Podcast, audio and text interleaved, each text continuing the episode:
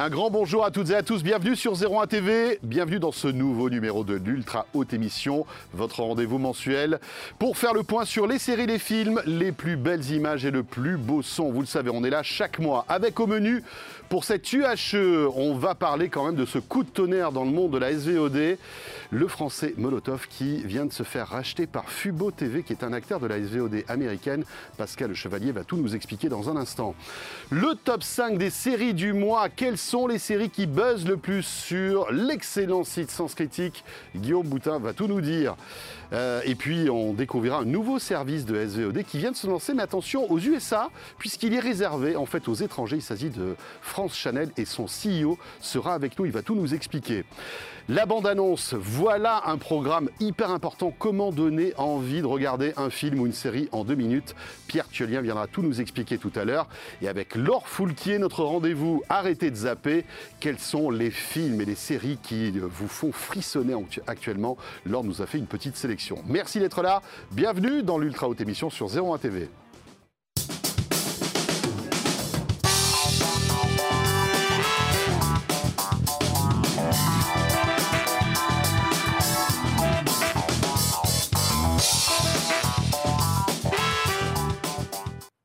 Haute Émission sur 01 TV, sur tous vos écrans, hein, sur l'appli RMC BFM Play que vous pouvez retrouver sur euh, les mobiles, les tablettes, mais aussi sur les téléconnectés, sur YouTube, sur la chaîne 01 TV disponible sur Freebox, chez Orange, chez SFR et sur FranceSat. Et nos deux invités qui sont là, la team de l'Ultra Haute Émission, Guillaume Boutin, bonjour. Salut François fondateur de Sens Critique, et Pascal Le Chevalier qui est là. Bonjour Monsieur Pascal. Bonjour François. Expert en SVOD. Bon, est-ce que vous aimez les films d'horreur tous les deux? On a très peur. Oui. Bon, euh, parce que Laure Foulquier va nous faire une petite sélection tout à l'heure. Donc attention, attention. Mais pour débuter, vous le savez, on commence toujours par le JT du son et de l'image. C'est pour ouvrir cette ultra haute émission.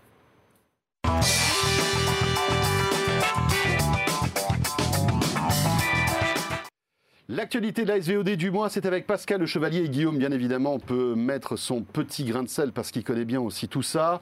Euh, Pascal, on va commencer. Je le disais, on en parlait dans le sommaire il y a un instant. Coup de tonnerre quand même dans le monde de la SVOD en France. Molotov, qu'on connaît bien ici, euh, qu'on avait reçu. On avait reçu Jean-David Blanc il y a quelques mois de cela. Eh bien, passe sous pavillon américain. Exact. Alors, il euh, faut se rappeler que Molotov a essayé de se vendre à plusieurs reprises à des acteurs français. Ça s'est pas fait, euh, faute euh, de trouver un accord ou en tous les cas euh, un montant qui correspondait probablement aux ambitions des actionnaires. Et donc, fort de ces plus de 17 millions d'inscrits, Grégory Samac, le DG, disait l'autre jour qu'il recrute environ 10 à 15 000 personnes par jour. et forcément, ça a attiré l'intérêt d'acteurs étrangers. Et finalement, c'est Fubo TV, qui est absolument pas connu en France, euh, qui est un opérateur virtuel. Alors, il y a, un terme aux États-Unis qui est VMPD, c'est-à-dire euh, MVPD, pardon, ce sont des, des opérateurs euh, multichaînes virtuels. C'est-à-dire qu'il n'y a plus de box, ce sont des gens qui distribuent des offres par Internet en OTT. En fait, ce que fait Molotov en France, mais sauf que eux, cette société qui s'appelle Fubo, le fait aux États-Unis et distribue principalement des offres de sport. Et donc, euh, ils ont sans doute considéré qu'ils avaient besoin de franchir euh, l'océan et de venir en Europe. Et leur, euh, leur intérêt s'est porté pour un montant de 190 millions de dollars. Alors, payés de différentes manières et peu en cash et beaucoup en actions. et donc, de ce fait, nos amis de Molotov deviennent américains et donc vont aussi sans doute servir de rampe de lancement pour les offres de Fubo TV en Europe parce qu'il y a des pays, euh, par exemple la Grande-Bretagne qui est anglo-saxonne par définition, où les offres de sport euh, qui sont pratiquées aux États-Unis et pour lesquelles euh, Fubo a acheté des droits pourra les distribuer demain sur le marché européen. Guillaume, c'est un peu dommage quand même, non? Cette petite pépite française de la SVOD qui n'avait pas trouvé vraiment sa place hein, auprès d'actionnaires, on va dire costauds. On sait que Xavier Niel avait mis un peu d'argent. Il a mis de l'argent. voilà, un peu d'argent. Avec NJJ personnel. Voilà, c'est ça. Eh bien voilà. Bah, le sujet, il y, a, deux sujets. Il y a, deux sujets. Il y a probablement la, frilosité d'institutions ou de gros investisseurs français qui ne sont pas capables encore de prendre des risques parce que le modèle économique n'est pas encore là.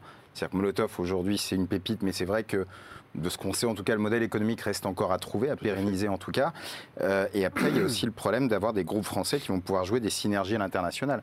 Il y a aussi ça, c'est-à-dire que derrière, si on rachète Molotov, si Fubo a racheté ce prix-là, bon, probablement beaucoup en action, mais c'est que derrière, ils sont capables aussi de créer des synergies, de déployer complètement le service, mmh. ce qu'un acteur français, ou en tout cas peu d'acteurs français aujourd'hui, euh, seraient euh, serait capable de faire. Voilà, euh, dans l'actualité aussi euh, cette semaine, en tout cas ce mois, c'est Netflix qui était euh, quand même assez silencieux concernant son audience hein, de ses contenus. Et eh bien là, visiblement, ça change un petit peu. La stratégie en tout cas de Netflix change un petit peu avec une communication sur son top 10 en audience. Alors tout à fait. Alors il faut dire qu'autour de la SVOD, il y a un débat qui existe maintenant depuis 4-5 ans sur la réalité des audiences, puisque malheureusement, euh, on a très très peu de chiffres et surtout, on comptabilise euh, la performance des sites de SVOD plutôt en nombre d'abonnés.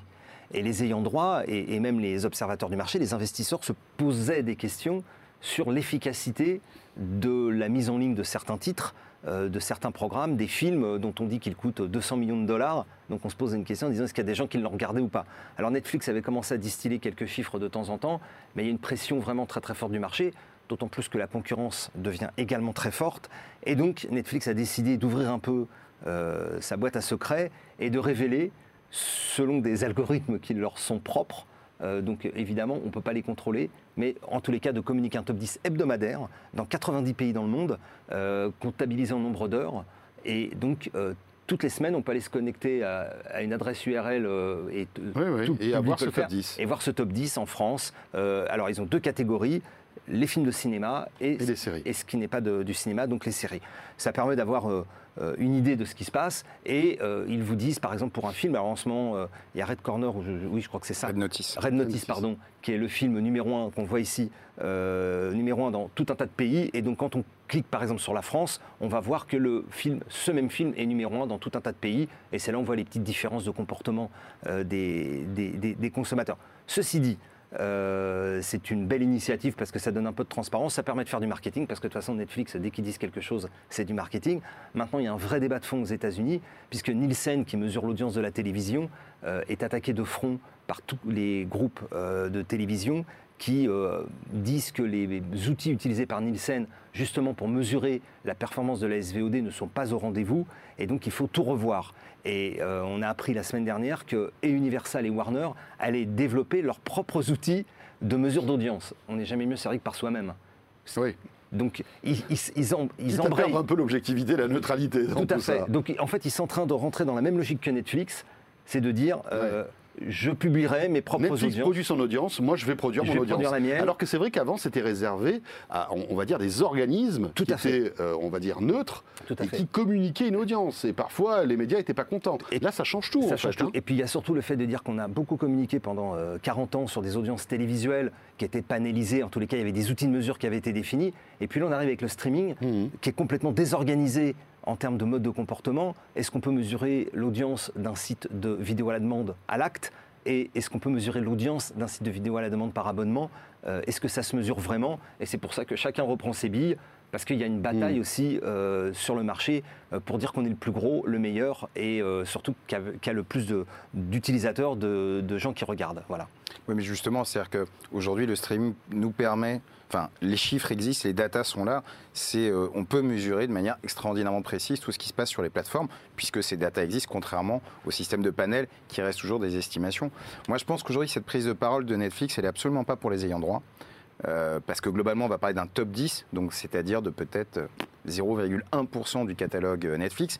Que de toute façon, les, grosses séries, les gros films qui marchent, aujourd'hui, les instituts arrivent à peu près à les mesurer. Alors, peut-être pas avec un degré de précision parfait. Nous-mêmes, sur Sens Critique, pour tout vous dire, on mesure. Nous, alors c'est réservé pour nos partenaires, mais on publie chaque semaine. On arrive à sortir des tendances. Donc, globalement, il y aura toujours une grande opacité, enfin, je pense en tout cas à court terme, il y aura toujours une grande opacité pour les ayants droit.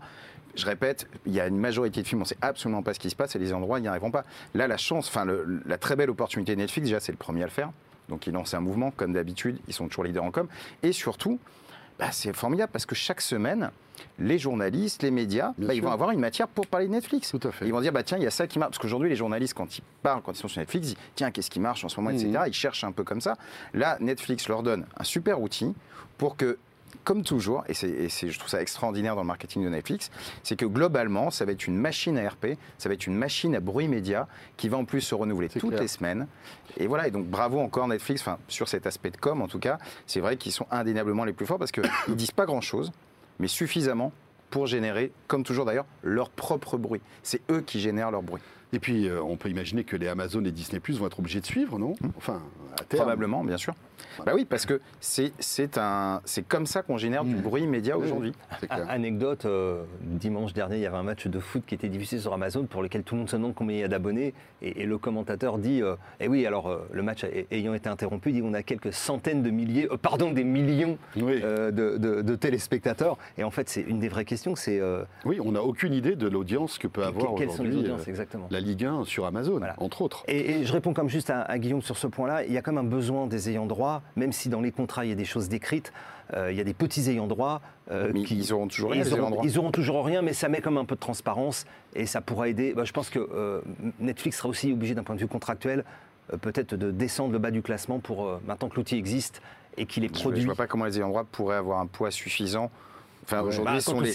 Non, mais aujourd'hui, enfin, euh, désolé si on prend encore un petit peu de temps, mais Mm. c'est intéressant. Il faut savoir quand vous êtes un petit ayant droit, entre guillemets, quand vous êtes pas... Et encore, même parfois, quand vous êtes des, des- des grosses structures, bah, vous envoyez des choses à Netflix et Netflix vous répond en disant, bah, tiens, je prends ça, je prends ça, je prends ça. Point.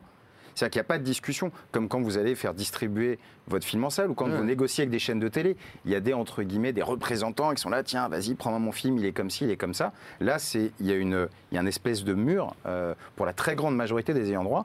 Et Netflix ne dit rien, il, vous- il pioche son truc. Donc, euh, moi, j'ai pas l'impression que ça va changer. Euh, et d'ailleurs, c'est pas, quand on parle de Netflix, enfin, Prime euh, fait la même chose. J'ai pas l'impression que ça va changer à court ou moyen terme. L'actualité aussi, c'est euh, eh bien l'arrivée de nouvelles plateformes de SVOD en France. Il y en a deux hein, qui sont dans le viseur, Paramount d'un côté et le fameux HBO Max. Ça commence à bouger en France. Alors, euh, généralement, pour savoir si ça bouge, euh, la première chose qu'on fait, c'est qu'on va vérifier sur LinkedIn si on a des Ouais. copains qui annoncent des S'il a- s'il y a mouvements. des, des postes ouverts en fait. Alors, s'il y a des postes ouverts et puis surtout si- si- s'il y a Ouais. des mouvements. Alors là, on ne va pas trahir de secret puisque les annonces ont été faites. À la fois sur HBO Max, euh, il y a une équipe qui est en train de se constituer pour la France. Et chez Paramount Plus, il y a également une équipe qui est en train de se constituer. Alors, c'est toujours euh, euh, emballé dans, dans- dans une espèce de vision assez européenne. Donc, euh, on ne sait pas dans quel ordre les pays arriveront, mais en tous les cas, ils sont en train de constituer les équipes. Donc, il y a fort à parier que dans les 18 prochains mois, on verra arriver HBO Max, dont le contrat avec, on, on le répète à chaque fois, mais avec OCS se termine. Ils refusent de communiquer Fin- la fin date 2022, ouais, si, On parle fin- c'est fin 2022. 2022. de fin 2022, début. Mais il peut y avoir des, des, des Il y aura, séries. il y aura qui- probablement des petits reliquats. Mais Voilà, exactement. Il y aura une longue traîne euh, qui permettra, parce que je rappelle qu'il y a 3 millions d'abonnés comme à OCS, donc il y a un portefeuille qui vaut aussi de l'argent. Ça, c'est des gens qui payent 12 euros par mois. Donc ces gens-là, il faut bien en faire quelque chose. Est-ce que ça sera revendu à HBO Max? Euh, Ça, euh, on ne sait pas. Et puis il y a Paramount, aussi, hein. groupe Viacom, euh, qui a lancé par ailleurs Pluto TV, hein, qu'on avait Mm. reçu aussi ici, et qui est en train de constituer son équipe.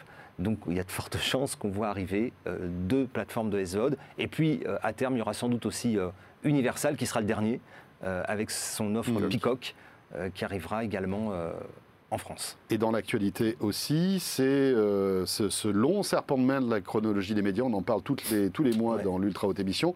On ne dit pas grand-chose parce que ça avance pas. Est-ce que ça va avancer pour Noël, Bah, euh, Pascal on, on supp- on suppose qu'il peut y avoir un joli cadeau de Noël.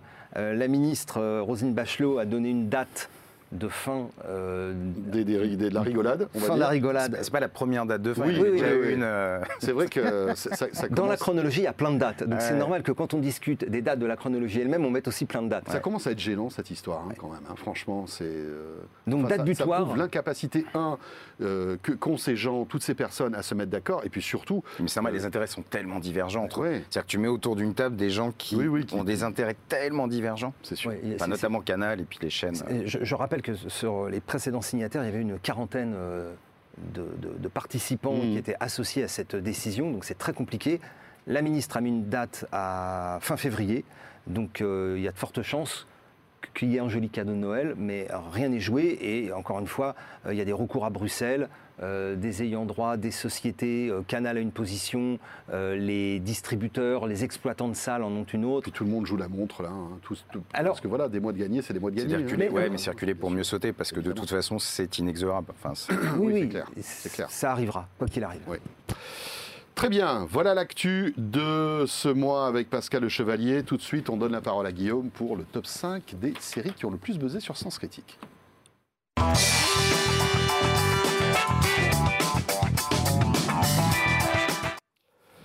Guillaume, Sens Critique, rappelons-le, le site de référence pour euh, eh bien, se tenir au courant des dernières séries, de voir un petit peu ce qui marche, ce qui ne marche pas, les critiques aussi bien évidemment de toute ta communauté, que ce soit dans les films, les séries, la musique, les bouquins, enfin voilà, c'est vraiment tout l'aspect culturel. Euh, et donc là, quelles sont les séries qui buzzent pour ce, ben voilà, cette fin d'année? Mais écoute, pour l'instant, on a eu des belles séries euh, qui sont sorties depuis un mois, un mois et demi. On va commencer par la première. C'est assez surprenant, une série qui s'appelle Arcane.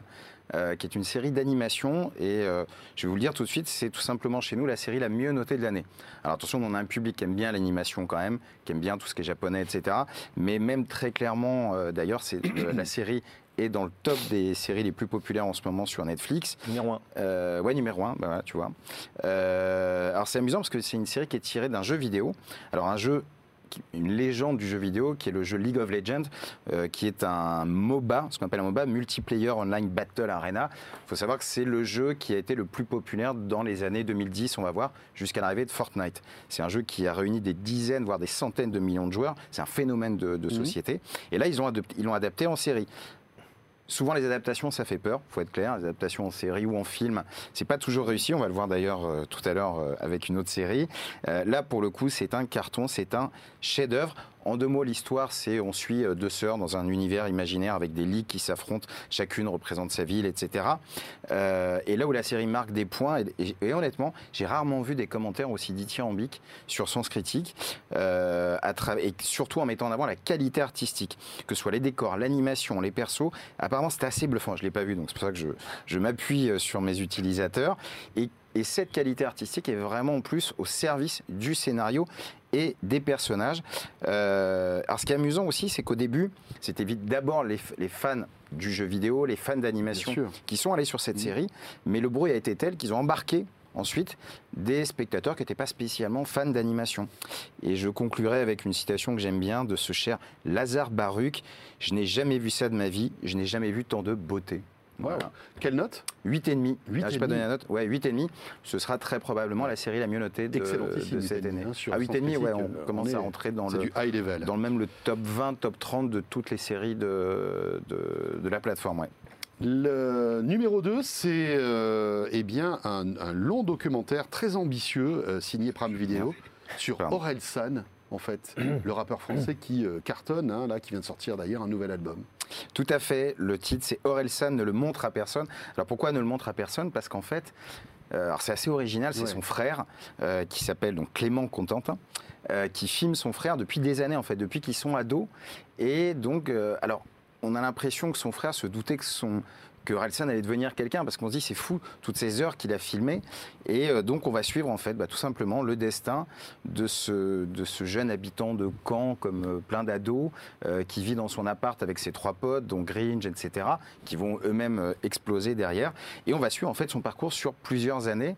Et bah, là aussi c'est un carton, puisque chez nous c'est 8,2, donc là aussi très gros succès, beaucoup de notes. Et là aussi on voit que c'est une série qui va au-delà des fans d'Orelsan parce que bah, c'est une série qui est très très touchante. Il y a beaucoup de sincérité dedans. Je t'en prie, Pascal. Un joli coup réalisé par Pierre-Antoine Capton de Media One. Il m'avait mmh. montré des images il y a un an et demi. Et en fait, le deal, c'était de, de pouvoir euh, franchir la porte de la maison et de récupérer euh, toutes ces images filmées depuis plus de 10 ans. Plus de, plus de 3000 heures. Mais quel coup de génie de la part du frère d'Orelsan, en fait, oui. depuis, euh, voilà, alors qu'ils étaient quasi ados, euh, avait pris une caméra pour dire, ben voilà, je vais, je vais filmer mon frère, en fait. Et c'est et ça a une valeur incroyable. Oui, et puis en plus, surtout, mais comme dans le c'est assez marrant parce que c'est assez cohérent avec ce, ce chanteur qui est Orelsan, qui a quand même une notoriété et même une vraie sympathie. Mmh. C'est-à-dire que je connais personne qui n'aime pas Orelsan, entre guillemets, si je caricature, même si, euh, même si on l'écoute pas. Et on retrouve justement cette sincérité qui va justement, ben, on y voit aussi ses doutes, ses travers, ses maladresses. Et c'est ça, je pense, que les gens aiment, c'est une vraie authenticité, en fait. on est dans le vrai à la fois dans la forme, puisque c'est filmé bah, avec une Mhm. petite caméra comme ça, et euh, dans le discours pour arriver justement à aujourd'hui bah, peut-être un des chanteurs, un des, un des deux, trois chanteurs les plus importants aujourd'hui de la, de la scène musicale. Numéro 3, c'est Dopsic. Tout à fait. Encore une série très bien notée. On est bien. Alors après, ça va- les suivantes, ça va changer. Mais voilà, une troisième série qui est particulièrement bien notée chez nous, 8 de moyenne. Alors, Dopsic, c'est l'histoire de ce qui est peut-être le plus gros scandale sanitaire de ces dernières décennies aux États-Unis. Ça évoque en fait la prolifération des opiacés avec son cortège de d'overdoses, de morts. Il faut savoir que c'est des dizaines de milliers de morts Ouais. par an. C'est dramatique. C'est des millions, des, ou peut-être même, Des de familles dire des chiffres, décimées. des familles C'est décimées, horrible. addicts, une criminalité qui explose dans les villes. Voilà, tout ça à cause de ce médicament qui est là, que je dise pas de bêtises, l'oxycotine. Euh, et en gros, en deux mots, la série nous emmène dans une petite ville de Virginie, une ville minière assez prolétaire. La vie est pas facile, hein, très clairement. Voilà, c'est assez dur. C'est une ambiance. euh, euh, bah, un petit peu euh, voilà, dans, dans la lignée de ces belles séries, c'est très bien réalisé, c'est très très bien produit. Et on va suivre Michael Keaton qui joue le rôle d'un médecin Qui est excellent. du bon médecin, du gentil médecin, euh, dans ces petites villes, voilà, qui est un peu le confident, qui est un petit peu le et qui va se faire embarquer par cette société qui s'appelle Purdue Pharma. Il faut savoir que c'est le vrai nom de la société et il faut savoir que dans la série, tous les protagonistes, ce sont leurs vrais noms. Ce qui est assez fou, puisque on va voir à quel point ben, Purdue Pharma, en fait, va euh, mettre en place un système de mensonges, de corruption, raconter n'importe quoi pour que les médecins en fait commencent à distribuer ce médicament qui est une véritable drogue, une bombe, une horreur quand on voit tous les tous les dommages que ça a créé. Et euh, voilà, c'est une série qui est très forte, qui est très engagée même. On est dans la lignée des grandes séries HBO. Et bien justement, c'est pas une série HBO, c'est ça qui est très intéressant, c'est une série Disney+. Et c'est la première série adulte, on va dire, qu'on va retrouver sur la plateforme Disney+. C'est du niveau d'une série HBO. Ah, tout sans, à fait, Sans complètement, aucun problème. Complètement. Et c'est d'autant plus intéressant. Et là, il y a un vrai enjeu cette fois-ci, plus si on raisonne en termes de marketing et de Mm. stratégie, c'est que bah, on retrouve, voilà, bon, Disney un univers aseptisé entre guillemets. Je dis ça sans jugement, mais pour la famille, voilà, les Marvel, les Star Wars, les Pixar, etc. Et là, on commence à voir les premières séries arriver, des séries avec des vrais propos qui sont, qui assez engagés, Mhm. une vraie exigence de production qui s'adresse à un public quand même plus exigeant que la moyenne. Et ça va même continuer puisqu'ils ont, ils ont annoncé donc à l'international une dizaine de séries euh, l'année prochaine dans- de, de cet acabit. Et même en France, ils ont annoncé donc quatre séries qui vont produire en France et notamment une série qui va s'appeler Ousekine, qui est une série qui va quand même raconter Oui, l'histoire de Malik Ousekine, qui est un des grands scandales des années 80, un gamin qui avait été euh, tué dans une, dans une manif. Bref, euh, voilà, à suivre en tout cas Disney sur ce terrain. Au cours de, de l'année prochaine. C'est un épisode par semaine, hein, c'est ça qui est compliqué avec, avec Disney+. On hein. peut aussi préciser que euh, Disney Plus opère un autre service euh, aux États-Unis qui, Oui, est, qui est Hulu. qui est dans une Hulu. autre guerre euh, et, et qui explique et qui justifie aussi qu'ils ont un public un peu plus âgé et donc euh, moins euh, Friends and Family que, que Disney tel qu'on le perçoit en France. Et donc c'est Hulu effectivement où a été euh, diffusée la série. Tout à fait. Alors qu'en France, ils ont que Disney. Alors ils ont créé une verticale au sein de la plateforme qui s'appelle Star, euh, Oui, euh, mais les gens n'ont pas compris. oui, puis on n'en voit plus grand chose. Euh, apparemment, ils font plus trop de promos. Guillaume, très prie, rapidement, ouais. les deux dernières. Donc, Je La roue du temps euh, sur Prime Video. Alors c'est pardon, c'était ma cinquième. Pardon, Alors, ou alors, je prie. non, on Non, peut, on peut faire Cowboy Bebop, c'est comme tu veux. Cowboy Vas-y. Bebop, euh, qui vient de sortir sur Netflix. C'est une série qui était très très attendue car c'est l'adaptation en live action, tout simplement d'un des animés les plus populaires de l'histoire. Voilà, Mhm. Cowboy Bebop, ceux qui connaissent, c'est l'histoire de chasseurs de primes dans un monde science-fiction. Et bah, la déception est à la mesure des attentes. On a Aïe, aïe, aïe. 4,7 de moyenne. C'était un rejet total. Euh, voilà, globalement, ju- juste une citation, parce qu'on c'est vrai qu'on en parle 10 ans, mais que je trouve assez amusante, d'un de nos utilisateurs qui s'appelle Lied, qui nous dit Je n'ai plus assez de larmes dans mon corps pour tenter, pour tenter d'aller au bout de cette saison. voilà, c'est. euh, m'étonnerait qu'il y ait une saison 2. Parce qu'au-delà même de sur Sens Critique, je crois que la série marche pas du tout. Voilà, elle est même pas dans le classement de Netflix, là. Euh, J'ai pas checké, mais ça m'étonnerait pas, non. Non, parce que grosse déception de toute façon. euh, Ouais. C'est dur, ça. hein. Ça, c'est... Parce que c'est des, dizaines, des centaines de millions d'euros, souvent. Ouais, tout à fait. Puis la, licence a dû coûter très très Voilà, cher. c'est- c'est- Mais voilà, ça fait partie du, des statistiques de Netflix. hein. Parfois, il y a des séries qui coûtent pas cher, qui explosent. C'était le cas de Squid Game, hein, qui, qui- qui- voilà. Et puis d'autres grosses superproductions qui, qui tiennent pas la route. La roue du temps, Ouais, donc on termine alors, avec un gros morceau. Euh, c'est quand même la plus grosse sortie pour Prime Oui. euh, de cette fin d'année, peut-être même de l'année en termes de série. C'est une série sur laquelle ils ont énormément investi. Donc là aussi, on est toujours sur une licence. C'est une saga littéraire un petit peu mythique qui s'est vendue à plus de 90 millions d'exemplaires, 14 volumes sur 15 ans. On rentre un petit peu dans le l'univers du Seigneur des Anneaux. On est bon sur une histoire classique, une quête dans un univers imaginaire entre le bien et le mal, etc. Des jeunes qui vont devoir s'infirmer, sauver le monde, avec une petite spécificité qui se retrouve d'ailleurs toujours dans les commentaires des gens qui adhèrent peu. Euh, c'est la place des femmes, euh, puisque notamment les femmes dans cette série sont les seules à pouvoir maîtriser la magie, ce qui leur donne un pouvoir supplémentaire. Donc c'est assez intéressant euh, de, de suivre un petit peu ce que ça a donné. Et là, donc pour l'instant, il y a eu trois épisodes et c'est très mitigé. C'est-à-dire que on a des gens qui aiment bien, on a des gens qui aiment pas. C'est assez difficile encore de, se faire une opinion. Euh, ils ont eu beaucoup de retours négatifs sur, je cite, euh, voilà, sur cette propagande féministe. Euh, voilà, donc pour l'instant, c'est une série qui dévise. Et c'est marrant parce que j'ai eu du mal à trouver que ce soit en termes de mise en scène, en termes d'effets spéciaux, etc. Pour l'instant, il y a vraiment deux écoles. Les gens sont au rendez-vous pour l'avoir parce qu'il y a une grosse curiosité, mais c'est assez dur de voir ce que. Voilà, alors attention, elle a déjà été signée pour une saison 2. euh, parce que ça reste quand même un gros morceau, mais il faut voir un petit peu ce que ça va donner dans les, dans les semaines à venir. On a du neuf de Foundation d'Apple? Euh, je, je pense que c'est. Bah, ça a été un On en parlait déjà le mois certain, dernier. ouais, c'était- compliqué, un démarrage compliqué. Euh, euh, Après, il y, a il y a quand même un truc qu'il faut voir, c'est que c'est quand même difficile aujourd'hui quand tu es Apple, avec la faiblesse du Mhm. catalogue et de tes vrais abonnés, c'est-à-dire pas ceux Mhm. qui sont dans le bundle de, de- de ton truc, c'est quand même difficile de lancer une série quand tu as un tout petit parc euh, d'utilisateurs. Mais après, c'est vrai que la série a, a déçu tout le monde, hein, de toute façon. Messieurs, dans un instant, notre invité nous rejoint sur le plateau de l'ultra haute émission. On va accueillir Julien Verlet, le CEO de France Chanel. Restez avec nous.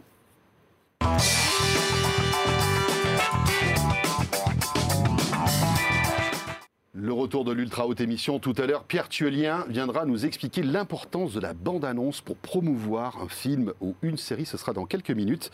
Mais auparavant, notre invité dans l'ultra haute émission, c'est Julien Verlet, le CEO de France Chanel. Bonjour Julien. Bonjour. Merci d'être avec nous. Guillaume Boutin, Pascal Le Chevalier qui euh, seront là aussi en renfort pour euh, vous poser des questions.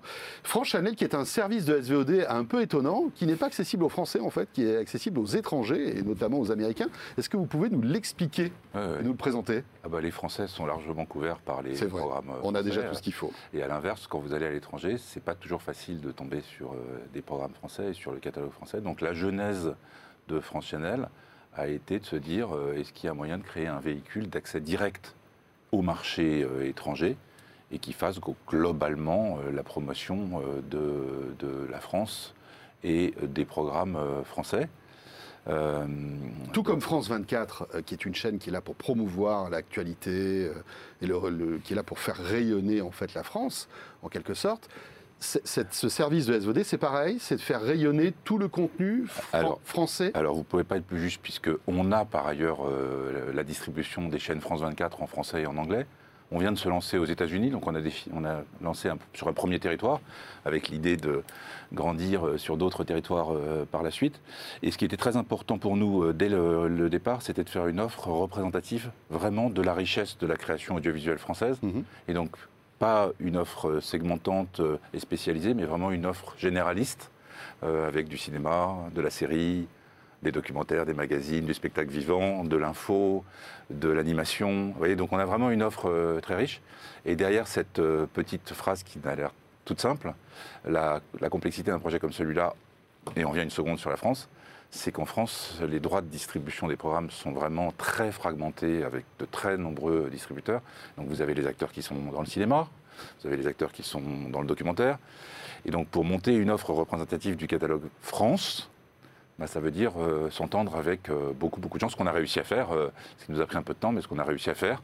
Et l'offre que vous pouvez voir si vous étiez aux États-Unis, puisqu'elle n'est pas disponible en France, est le résultat d'une quarantaine d'accords avec euh, les grands, les petits, les moyens. Et donc, si, si je comprends bien, ça s'adresse à tous ceux, à tous les étrangers. Là, on prend l'exemple des, des États-Unis, à tous les Américains Ouais. qui sont euh, qui aiment bien la culture française, et ça s'intéresse aussi aux expatriés, à tous les, Fran- les, Ouais. les- les- les francophones, les Français qui vivent, par exemple, aux US et qui veulent avoir accès à du contenu. euh, peut-être plus facilement, parce que j'imagine que là-bas c'est un peu complexe, non? Tout à fait.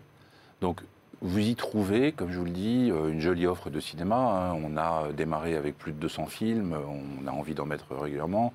On a des séries. L'i- l'i- L'idée, encore une fois, de départ, qui est très importante, c'est vraiment de se dire, euh, en fait, les contenus français sont globalement assez mal exploités sur le territoire américain, pour commencer par le territoire américain, et rentrent dans un format euh, qui est le format un peu dicté aujourd'hui par les grandes plateformes. Donc vous avez des contenus français sur les grandes plateformes, vous avez des contenus français sur Netflix, vous en avez assez peu, ou sur Amazon, mais euh, en gros, ça c'est défini dans un cadre et dans un format euh, qui correspond à, à un certain type de contenu français. On prend Lupin, par exemple, qui est une production Lupin, française. Ou Marseille, ou Voilà, on 10%, peut la regarder ou en 10%, français, euh, 10% si euh, pour rester dans l'actualité avec le 10%. joli prix qu'ils Ouais. viennent d'obtenir. Donc ça, c'est formidable. Et, vrai, et donc, c'est des séries qui marchent à l'étranger. Mais vous avez grosso modo 98% ou 99% du catalogue France dans sa globalité, qui lui, en fait, n'est absolument pas visible et accessible. Or, il y a aux États-Unis un public qui a un intérêt pour Ouais. euh, ces contenus-là. Et on Euh, se dit, eh ben, excusez-moi, je vous coupe, mais on se dit qu'aujourd'hui, grâce euh, à la SVOD, il n'y a plus de frontières et je pourrais très bien m'abonner à MyCanal, je peux très bien m'abonner à Salto, mais quand je suis aux US, ça ne marche pas. Non, parce fait, que les hein. droits sont, Les droits sont géolocalisés. Sont localisés sont- Et je n'ai pas accès, sauf bidouille, VPN, etc. Oui. Je n'ai pas accès en fait à tous Oui. ces contenus-là. Ouais. Donc il faut aller chercher les droits territoire par territoire. Donc pour constituer une offre comme France Channel, il a fallu s'entendre avec ses ayants droit, dans un premier temps sur des territoires localisés sur le territoire américain. Et donc le, public euh, pour France Channel, donc tous nos contenus sont sous-titrés en anglais. Donc on a vraiment cette idée de ne pas couvrir que, entre guillemets, un public euh, d'expats ou de francophones, même si euh, les expats aux US représentent 300 à 400 000 foyers, donc il y en a quand même pas mal. Et les francophones et apprenants français sont déjà 3 à 4 millions de foyers aux États-Unis. Donc euh, déjà en tant que tel, euh, le bassin francophone et apprenant français est déjà important. Et puis après, nous, on pense qu'il y a un marché adressable qui est beaucoup plus important que celui-là, Oui, bien sûr. et qui sont ces Américains francophiles, qui pour certains ne savent pas nécessairement qu'ils sont francophiles, mais quand on va leur parler de culture, et au sens américain du terme, et pas nécessairement au sens français du terme, c'est donc c'est très noble en fait la culture et la culture Mhm. euh, euh, au sens américain, et ben euh, il y a une parfaite adéquation entre ce qu'ils pensent être la culture et la France, et c'est ce- ces gens-là qu'on va aussi essayer d'aller chercher, et là on élargit un marché adressable dont on pense qu'il est entre 15 et 20 millions de foyers Ce qui est pas mal. aux US. Alors justement, pour les toucher, ces foyers, France Chanel fait comment? Quel mode de distribution? Alors, c'est, en fait, il y a deux facettes. hein. Il y a la distribution d'un côté et notre capacité à être visible et à faire le marketing qu'il faut. En gros, c'est, donc c'est, et il faut utiliser les deux euh, leviers. Donc, euh, la distribution étant un sujet absolument majeur sur toutes les géographies, hein, euh, et en particulier aux États-Unis. Donc, on a démarré l'offre il y a deux mois en étant principalement sur nos plateformes en propre. Donc Donc en OTT donc en OTT. Euh, donc aujourd'hui, France Channel est disponible sur l'App Store, sur l'Android Store, euh, sur le web. Et on a fait quand même un premier accord majeur, et on voulait être nativement euh, lancé aux États-Unis avec un accord avec Roku. Donc Roku, R-O-K-U, euh, c'est le premier acteur aux États-Unis de télévision connectée. Donc ils apportent la télévision sur le, euh, pardon, ils apportent des programmes sur télévision auprès de 50 millions de foyers aux États-Unis. En fait, ils sont devant, en termes de télévision connectée, ils sont devant Samsung et devant euh, Amazon avec la Fire TV. Donc et on devant Apple aussi. et devant Apple. Donc on a développé nativement une application Roku pour être embarqué dans le Roku Store. Ça, c'est une première, première brique. Deuxième brique, c'est passer des accords avec des distributeurs, des gros distributeurs. Il y en a de différentes sortes. Il y a des opérateurs, type Comcast, Verizon, Altis, US et autres. Oui. Euh, et puis il y a, Puisqu'Altis a des- et puis a il y a des câbles des, opérateurs, et puis il y a hein. des plateformes. Euh, la principale étant Amazon, mais il y a aussi euh, Mhm. Apple, il y a aussi d'autres plateformes. Donc l'idée, c'est que France Channel soit progressivement distribué sur l'ensemble de ces vecteurs. Et on a des discussions très avancées qui ont démarré il y a presque un an maintenant, bien avant qu'on lance. C'est plus facile maintenant qu'on a un produit à montrer, avec et des opérateurs et des plateformes. Ça, c'est, ça, c'est une première facette. Et puis ensuite, la deuxième facette, c'est qu'il faut aussi investir euh, pour se donner de la visibilité à travers tous les circuits possibles, digitaux, Facebook, Instagram, YouTube, partenariats. Euh, on est formidablement épaulé par euh, les institutions françaises aux États-Unis qui sont présentes, l'ambassade, les consulats, les alliances françaises, les lycées français. oui. Donc on a un joli appui par Mm. ailleurs de- des institutions euh, aux États-Unis qui nous ont donné une première visibilité, euh, et notamment auprès des publics français et francophiles. Guillaume. Ouais, J'avais une question, c'est sur la chrono, la chronologie des médias, puisque donc bah, en France, voilà, pour rappeler aux spectateurs, on ne peut pas sortir des films sur une plateforme tout de suite. Il y a toute une chronologie euh, qui est en train de bouger en ce moment. Est-ce que quand vous distribuez aux États-Unis, vous êtes soumis à la chronologie des médias ou pas du tout? Du tout. Ce qui sous-entend donc que des Français aux États-Unis auraient donc accès à des films bien plus récents que nous en France quand on doit attendre si on est abonné à Netflix ou Prime par exemple euh, Tout à fait. 32 mois ou 36 mois. Tout à fait. Donc euh, ça, c'est vraiment un des éléments de notre stratégie dans le futur, c'est d'essayer de faire ce qu'on appelle des day and date. Carrément. Ouais, donc ça, c'est bon, on y est, on n'est pas encore, mais Alors euh, on explique ce que c'est. Alors, je vous explique ce que c'est que le day and date.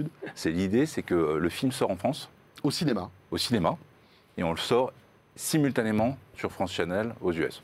On n'y est pas encore, on l'a pas encore fait, et ça, c'est Quel, fort. est le regard des ayants droit là-dessus? Enfin, Est-ce que les ayants droit, parce qu'on sait que c'est un sujet qui est hyper touchy dans, Oui. dans, dans, dans l'indus- dans cette industrie en France, est-ce que les ayants droit sont assez ouverts sur le sujet quand vous leur en parlez?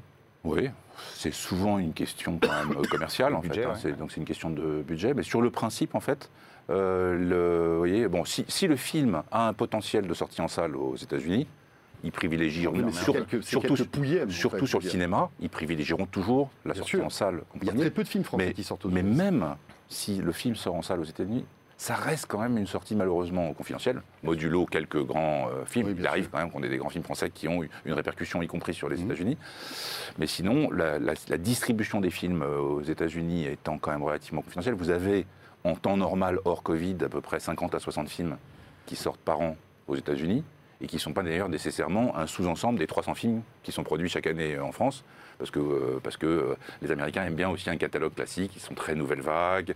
euh, voyez, donc euh, il y a un box-office qui est de l'ordre, en admission, de l'ordre de 2 ou 3 millions de personnes. Donc il y, a- une communauté de fans de films français aux États-Unis, mais en tout cas tout ça pour dire que les distances sont importantes. Aller dans la salle plutôt d'arrêt d'essai, c'est parfois beaucoup de miles. Et donc le principe, euh, de, avec la liberté de ne pas être soumis à la chronologie des médias, le principe et l'idée de sortir euh, simultanément, et ça, ça serait formidable parce que ça mettrait évidemment beaucoup de valeur euh, à, à notre plateforme. Et je voudrais rajouter un tout petit mot, c'est que, et dès le départ, ça a été très important dans ce projet, c'est que tous les grands acteurs, détenteurs de catalogues, ont cette idée d'intégration verticale, cette idée de se dire, il va falloir, euh, je m'appelle Disney, je m'appelle Paramount, je m'appelle HBO, et puis je vais arrêter de vendre des programmes, et puis maintenant je vais commencer à les distribuer moi-même à travers mon propre véhicule. Bon. En France, c'est un peu plus compliqué de bâtir une plateforme d'intégration verticale, Oui, parce que le, le- le- le- parce qu'il y a cette fragmentation, voilà, le marché. et donc euh, c'est compliqué pour un acteur seul de justifier une offre Mhm. qui, euh, aussi importante et beau que le- soit le catalogue, serait justifiée en tant que telle. Euh, France Channel, c'est un peu l'outil d'intégration verticale des ayants droit français. C'est ça l'idée, c'est qu'il y a un accès direct au marché, et donc euh, quelque part, euh, je les invite à, à venir pour donner de la visibilité à leur programme auprès du consommateur final. Combien coûte France Chanel pour les étrangers? Alors, donc aujourd'hui, c'est seulement aux États-Unis et on a un abonnement à 7,99$ par mois, 79,99$ par an. Et ça, ça, ça a été surpris. On est au démarrage. Je ne vais pas vous donner euh, de chiffres précis parce qu'on est au démarrage. Mais néanmoins, la bonne surprise, c'est que 20% de nos clients ont pris directement l'abonnement annuel. Ça, honnêtement, on ne l'avait pas anticipé. Et donc, ça montre quelque part Oui, que. une certaine confiance et une adhésion. Et puis qu'ils se disent, bon, on a compris, ça nous plaît. euh, Puis une audience, pardon, et une audience aussi qui a un pouvoir d'achat supérieur de, par rapport à la Ouais. moyenne, j'imagine. Ouais, soit ouais. c'est des Français expats, ouais, ouais. globalement, ils gagnent plutôt bien leur vie, soit c'est une cible Oui, plutôt on va dire une. intellectuelle, enfin je ne saurais pas Oui, comment dire exactement. euh. C'est ce qu'on se dit. Hein, D'accord On n'a pas exactement. On va, faire, on va faire une analyse sur le profil de notre euh, base d'abonnés euh, une fois qu'on aura une- un chiffre substantiel. Mais juste un mot c'est qu'en fait, ce qui nous a surpris aussi, c'est que nos clients sont répartis sur tous les Mmh. États-Unis. Donc vraiment, on en a de Hawaï au Texas. C'est pas New York, San Francisco, euh, la Floride et Los Angeles. On en a sur tous les États-Unis. Ça, c'est quand même une bonne nouvelle. Bon, Deux les Américains questions. nous aiment alors, c'est bien. Deux questions très rapides. La techno, qui a fait, comment vous Ouais. faites Ça c'est important parce que Mhm. derrière, il faut qu'on utilise la plateforme. Et deuxième question, puisqu'on est toujours à vouloir défendre cette fameuse exception culturelle française, les- au-delà de l'aide des institutions, on a bien entendu le CNC euh, aide Ouais. euh, financièrement. Est-ce qu'il y a des dispositifs qui sont mis en place? Ouais. Donc, la- la- on- donc on est français jusqu'au bout. D'accord? Donc la, pla- la plateforme a été développée par un groupe français qui s'appelle NetGem, que vous connaissez peut-être, hein, qui est coté en bourse euh, Mhm. et qui a notamment la plateforme Vidéo Future, euh, qui est une jolie plateforme de VD et qui est en train d'en développer d'autres. Voilà, donc on a un partenaire français qui fait vraiment tout notre, euh, notre aspect plateforme et, et gestion technique.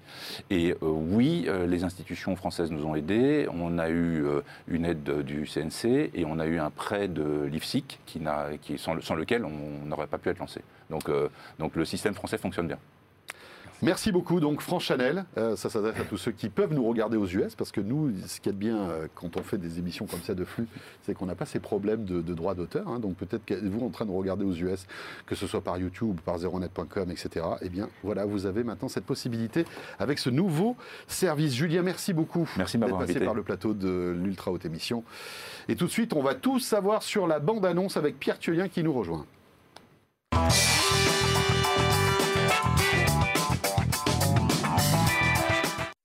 Notre rendez-vous making-of avec Pierre Thiolien Pardot qui nous a rejoint sur ce plateau. Bonjour Pierre. Bonjour François, bonjour à tous. Pierre, euh, tu vas aujourd'hui nous expliquer comment euh, aujourd'hui on fabrique une bande-annonce parce que euh, bah, c'est vrai que c'est un moment un peu particulier où on est capté par cette bande-annonce et on va voir cette série ou ce film au cinéma, soit ça nous plaît pas, elle est ratée, et bien là, ça peut être une catastrophe pour ces producteurs qui parfois ont dépensé des sommes incroyables pour leur production en fait. Oui, et surtout que ça, ça engrange maintenant beaucoup de vues sur Internet. Ce qui m'a donné l'idée de cette chronique, c'est qu'il y a quelques jours est sortie la, bande-annonce du prochain Spider-Man, qui est très attendu. Et notamment, petite anecdote, cette, annon- cette bande-annonce a généré en une journée, en 24 heures, 355 millions de vues. C'est la vidéo, en 24 heures, la vidéo la plus vue sur YouTube. Dingue. Rien que ça. Ouais. Et donc, ce qui a fait notamment beaucoup parler, c'est que dans ce trailer, qui est très attendu, alors il y a eu des fuites sur ce film, fuites qui n'ont pour l'instant pas été confirmées par ce trailer, à part, il semblerait-il, dans, une version brésilienne, qui est donc sortie euh, au Brésil, où, on, pourra le voir, le monteur a laissé un plan un peu bizarre. Donc, vous le voyez là, le personnage qui, qui ressemble à un lézard. On va, on va pas analyser la bande-annonce parce qu'il y a plein de sites qui l'ont déjà fait bien mieux que nous, mais voilà, ce personnage se prend un coup de poing par un personnage qui n'est visiblement pas à l'image. Donc, global, très rapidement, pour les, rumeurs sur ce film, c'est qu'il semblerait qu'il y ait les trois, les trois acteurs qui ont interprété Spider-Man ces, dernières 20, ces 20 dernières années qui soient dans le film, mais rien n'a été confirmé pour l'instant euh, officiellement par Disney. Et donc, visiblement, l'un des trois Spider-Man a été supprimé numériquement de la bande-annonce. Et dans la version brésilienne, le, le plan a été coupé un peu trop tard. Ça veut dire que par là, en fait, euh, il n'y a pas qu'une seule bande-annonce internationale, Voilà. ils ont localisé Ils ont, certaines ils ont bandes-annonces. localisé certaines versions et même après, donc au-delà de ça, dans les bandes annonces en général, ça va au-delà de ça. Ça dépend de où c'est diffusé. Ça peut être diffusé au cinéma, ce qui fait que parfois la bande annonce peut être abaissée en termes de, par exemple pour les films d'horreur, peut être abaissée en termes de violence pour justement être diffusée avant certains films tout public. Et, même- maintenant, grâce à Internet, c'est une autre façon aussi de penser la bande-annonce. Donc c'est pour ça que j'ai eu cette idée un peu de chronique de revenir sur comment on fait les bandes-annonces en général au Et les enjeux qu'il y a derrière et une les enjeux qu'il y a derrière. Donc déjà, il faut savoir que ce n'est pas le studio qui fait la bande-annonce. hein. Ils font appel à des boîtes qui, dont c'est le métier, qui font ça à l'année. Ah, D'accord. Donc, on- en fait, on leur donne des rushs. On leur donne le film, on leur donne des rushs, parce que parfois il y a effectivement des rushs qui ne sont pas dans le film.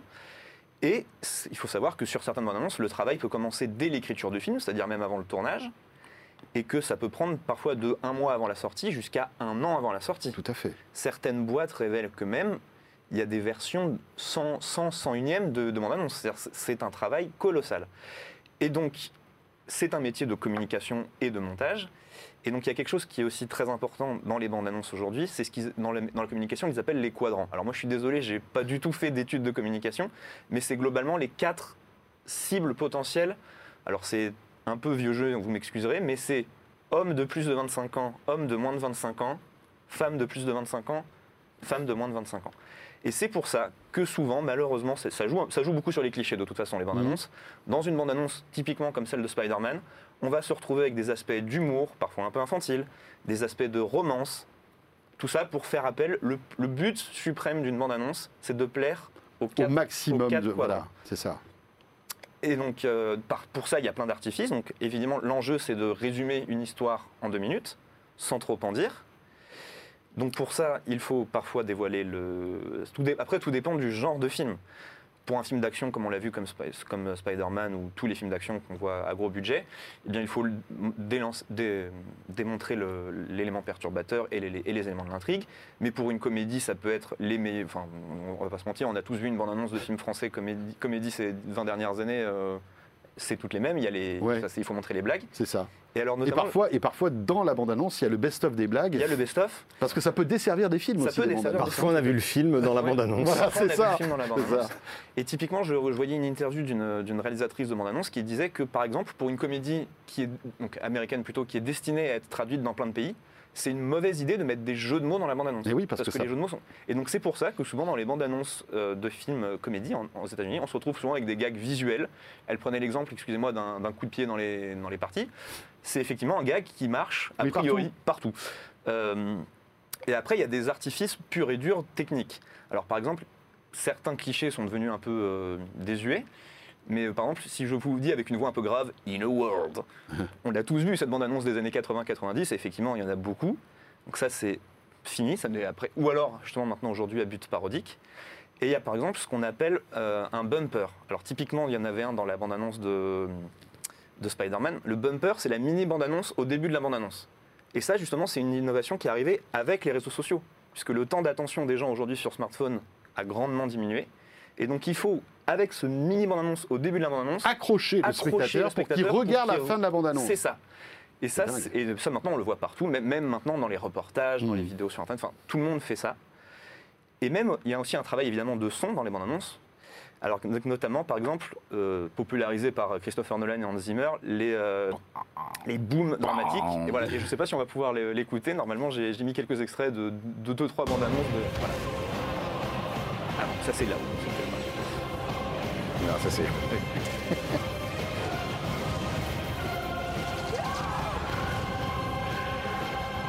I'm the only one who can walk in both worlds. I'm Ghost Rider. Donc voilà, ça c'était aussi les, montées dramatiques avec des chœurs. Enfin, pareil, on Ouais. les a vus dans plein de bandes annonces. Les chœurs Et là, on s'en prend plein la voilà. figure, là, en fait. Il y a Voilà. une image toutes les secondes, là. Il y a une c'est- image toutes les- ouais, c'est ça aussi, c'est voilà, Ouais. censé être un montage épileptique. Et donc après, il y a aussi les, les- donc comme on disait, les, les boum, les sons sourds de Hans Zimmer. Je ne sais pas si on peut les écouter. Voilà.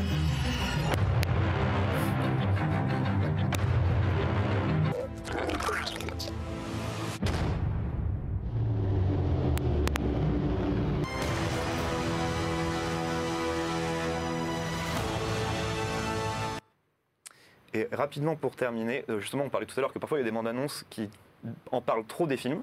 Alors, pareil, dans les interviews que j'ai regardées de monteurs et de monteuses de bandes annonces, finalement, ils racontent que depuis 10-15 ans, on ne prend plus de risques avec les bandes annonces. C'est pour ça qu'elles se ressemblent toutes. Mais j'ai quand même deux exemples qui datent un peu de bandes annonces qui spoilent le film. Alors, notamment Seul au monde avec Tom Hanks. La bande-annonce révélait qu'il s'en sortait, qu'il sortait de l'île, Ouais. qui est quand même un peu bête. dans Oui. le- oui, alors que c'était quand même le suspense. Bah, c'était un peu l'enjeu du film. Ouais. Et après, on voyait donc effectivement des images du deuxième volet du Anneaux, le- les deux tours. Alors là, c'est un peu particulier parce que c'est une adaptation de roman. Mais en tout cas, quand on fait une bande-annonce d'un film adapté de roman, on part du principe que les gens n'ont pas Bien forcément lu le livre. vu- lu, lu le livre. Et euh, bah, la bande-annonce du 2 spoilait le fait que euh, Gandalf n'était pas finalement mort. c'est quand même un peu bête. C'est étonnant quand même. hein. Euh, Guillaume? Ouais, j'ai une petite anecdote marrante euh, dans ce que tu disais euh, sur le travail sur les bandes annonces, puisque donc les, les personnes qui travaillent sur les bandes annonces vont voir le film. Donc t'imagines quand c'est des grands films hollywoodiens, les enjeux qu'il y a autour. Donc en temps normal, avant le Covid, bah, tu vas te déplacer dans un bureau particulier avec un, sur un ordinateur qui n'est pas connecté à Qui Internet, avec connecté un disque dur particulier, etc. Mais avec le Covid et le télétravail, j'ai un de mes amis qui bosse dedans, donc c'est pour ça qu'il m'a raconté ça l'autre jour en fait. Quand il doit travailler sur l'adaptation d'une bande-annonce américaine, il a une caméra qu'il doit annuler et il a un disque dur particulier et il doit se filmer en train de brancher le disque dur, en train de lancer, de travailler. C'est-à-dire que tout ce qu'il va faire autour de la bande-annonce doit être filmé par une caméra Pour pas qu'il. pour on être puisse- certain voilà. Il y a pas de fuite, qu'il n'y a, ouais. il y a pas de fuite, incroyable. etc. Fou. Ouais. C'est dingue. Incroyable. Euh, ben voilà, merci beaucoup Pierre. Bah, de Très rien. intéressant comme sujet, la bande-annonce. Et je suis sûr que maintenant vous regarderez les bandes-annonces euh, Oui, d'une manière un petit- regarder les un petit peu les différente. les- Oula, les similitudes. Oui. Oui, et puis surtout décrypter un petit peu voilà, tous les messages que, que, bah voilà, les producteurs veulent mettre dans les bandes annonces. Tout de suite, on va euh, frissonner avec Laure Foulquier qui nous rejoint sur ce plateau.